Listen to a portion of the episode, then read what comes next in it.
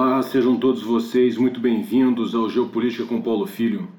Hoje é dia 29 de março de 2022 e nós vamos falar do primeiro mês de guerra na Ucrânia. A invasão russa à Ucrânia, iniciada em 24 de fevereiro, completou seu primeiro mês. É hora de um balanço dos eventos em curso nos campos de batalha da Ucrânia, ressaltando-se que se trata de uma análise parcial, uma vez que a guerra está em andamento e incompleta em razão de só possuirmos os dados que nos chegam pela imprensa ou pelas mídias sociais. Comecemos pelas razões políticas da guerra. Afinal, Clausewitz já ensinava que a guerra é a continuação da política por outros meios. Parece claro que Putin, ao decidir travar a guerra, tinha como seu principal objetivo político impedir a Ucrânia de entrar para a OTAN. Tal adesão, mesmo que informal, seria inaceitável para o presidente russo, que inclusive tem dificuldades em aceitar a própria existência da Ucrânia como nação soberana, como declarou reiteradas vezes. No trigésimo dia de guerra, apesar de uma série de problemas no desenvolvimento tático da campanha, parece que a Rússia conseguirá, no mínimo, garantir que as províncias de Luhansk e Donetsk se separem de fato da Ucrânia. Também parece provável que o litoral sul do país, especialmente a leste do rio da foz do rio de Dnieper, também seja separado da Ucrânia. A conquista da capital Kiev ainda não está garantida, mas se for conseguida, é provável que o atual governo se mude para alguma cidade ocidental do país, como Lviv, por exemplo. Na hipótese da Ucrânia resultar dividida da guerra, Putin talvez consiga o controle do território a leste do rio Dnieper. A pergunta que se impõe a partir dessa análise é a seguinte: terá valido a pena? Para responder essa pergunta, é necessário se analisar o que Putin esperava alcançar em relação à OTAN. A Aliança Militar Ocidental, criada para se antepor à União Soviética e, por extensão, à Rússia, vivia nos últimos anos um período de indefinição, para dizer o mínimo. Diversos países não cumpriam a meta acordada de investir 2% de seus PIB em defesa. Os Estados Unidos, líderes da aliança, se voltavam com clareza para a região do Pacífico criando novos arranjos como o Quad, sua aliança com Japão, Índia e Austrália para conter a China, e a AUKUS, o pacto militar entre Estados Unidos, Reino Unido e Austrália para a construção de um submarino nuclear pela Austrália, deixando aos poucos, portanto, de priorizar a Europa. Não se pode esquecer ainda que há menos de três meses, em novembro de 2019, o presidente Macron, Macron declarava que a OTAN estava em morte cerebral. Pois bem, a invasão russa à Ucrânia teve o condão de reunir novamente os países da aliança contra o inimigo comum. Países que vinham investindo pouco em defesa, como a Alemanha sendo o exemplo paradigmático, decidiram incrementar em muito seus investimentos na área. A aliança reposicionou suas tropas e equipamentos, aumentando seus efetivos nos países do leste. Haverá, a partir de agora, na Europa e nos Estados Unidos um novo e forte estímulo para se reforçar a OTAN em todos seus aspectos. Se a Aliança Atlântica estava em morte cerebral, como disse o presidente Macron, parece que a guerra a ressuscitou.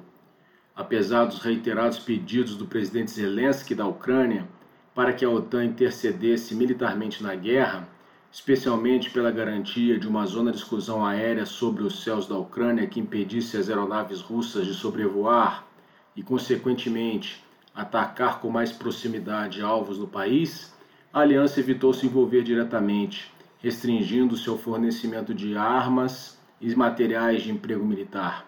Afinal, a intervenção direta da OTAN significaria um enorme risco de confronto entre as aeronaves da aliança e da Rússia.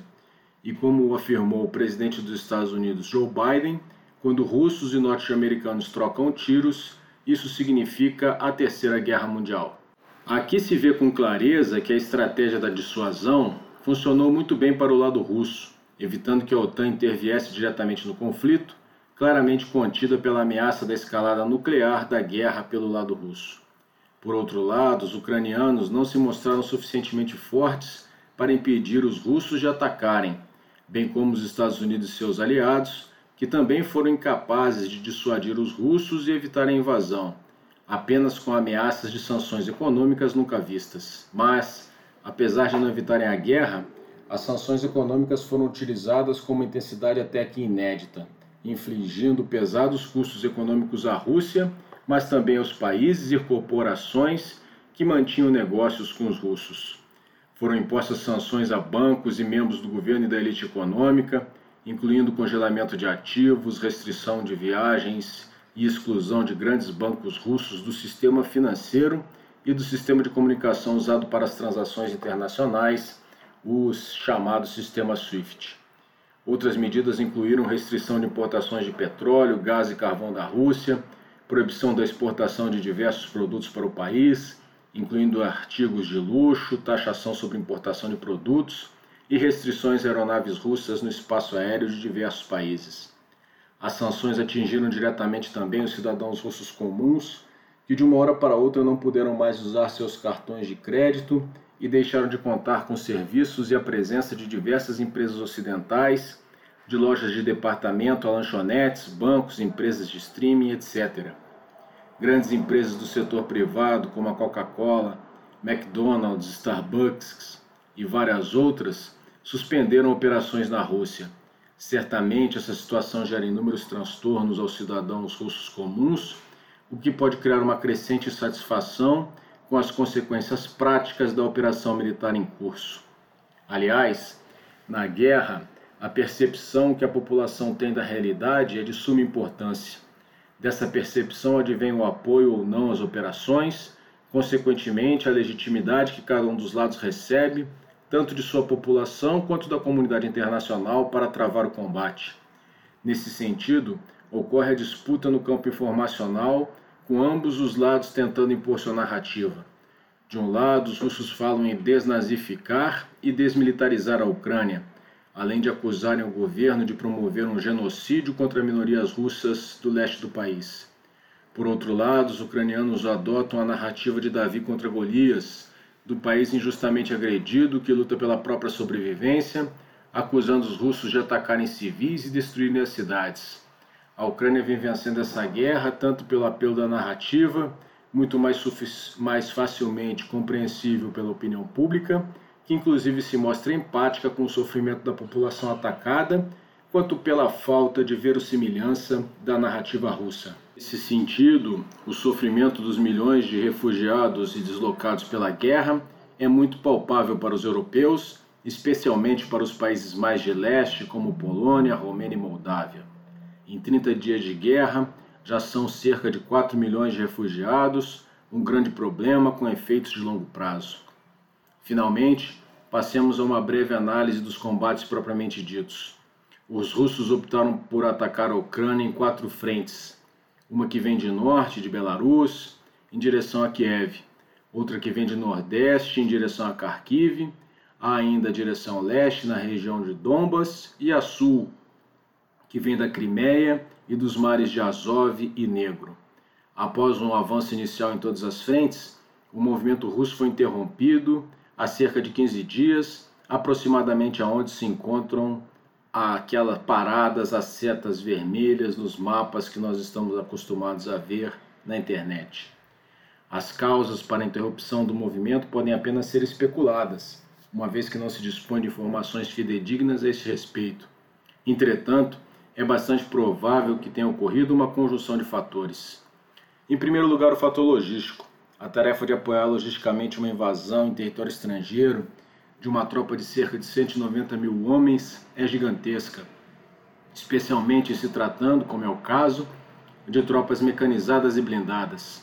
Os volumes de combustíveis e lubrificantes são contados nas casas dos milhões de litros por dia, isso sem falar em rações de água, munição, material de intendência, como equipamentos, capacetes, barracas, coletes balísticos, dentre inúmeros outros itens, munições explosivos, peças e conjuntos de reparação, armamento, etc. Aparentemente, pelos relatos vindos do fronte, muitos desses itens escassearam, especialmente o combustível, o que exigiu um intervalo operacional para a reorganização dos atacantes. Um segundo aspecto a considerar é a obstinada defesa ucraniana talvez em nível inesperado pelas tropas russas. Apoiados pelo armamento fornecido pelos países ocidentais, em, especiais, em especial os mísseis anticarro e antiaéreos, Os ucranianos vêm utilizando muito bem o terreno, que conhecem profundamente, afinal lutam em seu próprio país para vender caro cada palmo conquistado pelos russos. Os ucranianos estão adotando uma defesa elástica, uma técnica defensiva que permite avanços do inimigo para colocá-lo em posição de serem emboscados. Ao mesmo tempo, realizam com muita frequência contra-ataques e ações ofensivas de pequena profundidade, fustigando e impondo elevadas baixas ao inimigo. A interrupção do avanço caracteriza o que Clausewitz chama para de atingimento do ponto culminante da ofensiva, um momento nas operações em que o atacante é detido. Quando isso acontece, segundo o grande general prussiano do século XIX, autor do clássico da guerra, algumas coisas podem acontecer. Negociações de paz que ponham fim às hostilidades, mudança da atitude do atacante que passa a defensiva, ou uma reorganização para retomar a iniciativa das, do ataque. No caso, Vemos, vemos as três coisas acontecendo, embora a construção de posições defensivas pelos russos não seja generalizada e apenas ocorre em alguns locais onde os ucranianos fazem pequenos contra-ataques e as negociações de paz, até o momento, tenham se mostrado inconclusivas. O mais provável é que os russos retomem a ofensiva após uma organização. Ao mesmo tempo que os russos perderam a impulsão do ataque, eles passaram a atuar mais frequentemente com fogos, aumentando a intensidade e a frequência dos ataques aéreos, de artilharia de campanha, de mísseis e de foguetes sobre as posições ucranianas. Esses ataques, muitas vezes feitos a alvos nas cidades, têm causado grande destruição, suscitando críticas da comunidade internacional pelo sofrimento causado aos civis e dúvidas quanto à legalidade das ações segundo o direito da guerra.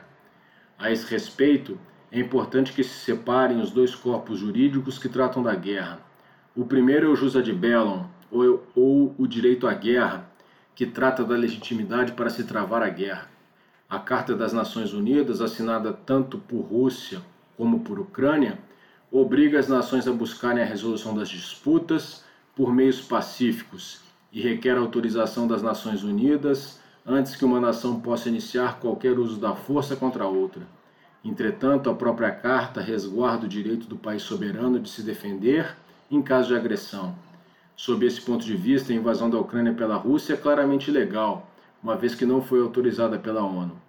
Um exemplo histórico de outra invasão não autorizada a um país soberano, portanto ilegal, foi a do Iraque pelos Estados Unidos em 2003. Já a defensiva ucraniana em seu próprio território, em face de uma invasão estrangeira, é perfeitamente justificada legalmente. O segundo é o jus in bello, ou direito na guerra.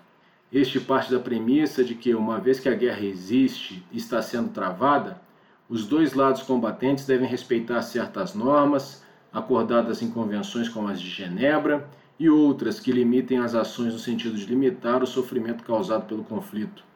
Esse corpo jurídico que conforma o direito internacional dos conflitos armados também chamado de direito internacional humanitário, é regido por princípios e é focalizado sob a sua luz que as ações de ambos os contendores estão sendo observadas e que os comandantes poderão ser responsabilizados ao fim das hostilidades. Com 30 dias de guerra, não é possível, evidentemente, se afirmar com certeza o rumo dos acontecimentos. Como tentei demonstrar, a guerra é uma atividade muitíssimo complexa submetido a uma infinidade de variáveis que podem, em determinado momento, interagir de uma forma inesperada e descortinar novos e imprevisíveis cenários.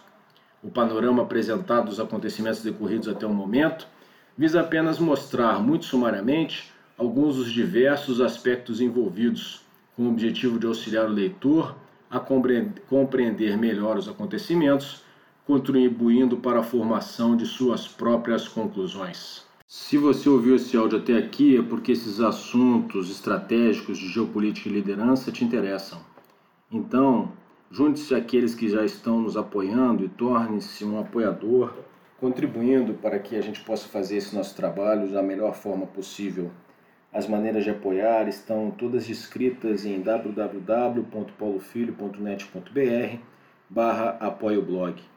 Se você estiver ouvindo este podcast pelo Orelo, torne-se um apoiador pelo aplicativo agregador de podcasts.